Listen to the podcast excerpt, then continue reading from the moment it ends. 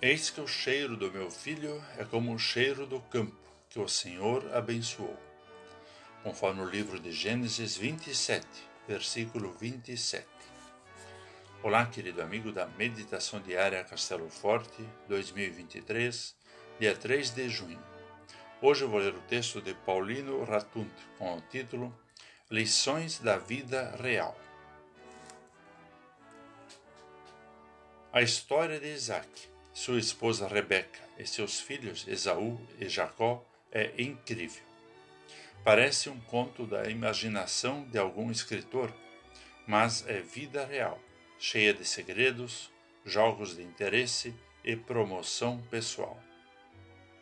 O relato aconteceu há cerca de quatro mil anos, mas parece coisa do nosso tempo. O ser humano não muda continua com a velha mania de passar os outros para trás, levar vantagem em tudo, fomentar a inveja, forjar buscas egoístas. Qualquer semelhança não é mera coincidência, pois somos parecidos uns com os outros, apesar de nossas diferenças culturais, de raça e de classe social. Na verdade, ninguém é melhor que ninguém. Somos capazes de qualquer coisa para nos sobressairmos. Buscamos elogios pelos nossos feitos. Procuramos homenagens e reconhecimento. E, por outro lado, somos capazes de fazer muito mal aos outros e a nós mesmos. Por que somos assim?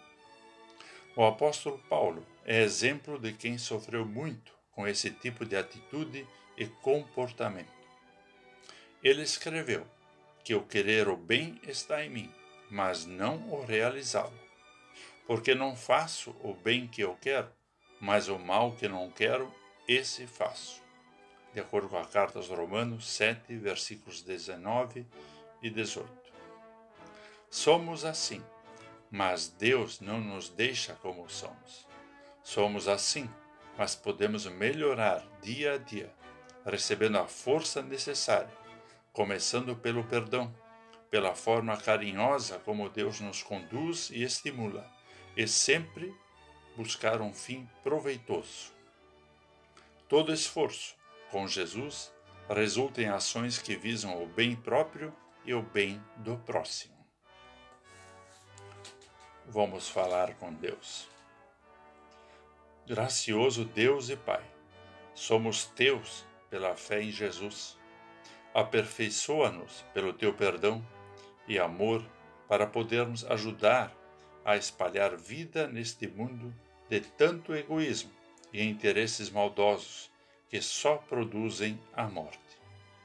Por Jesus, nosso querido e amado Salvador. Amém. Aqui foi Vigan Decker Jr. com a mensagem de hoje.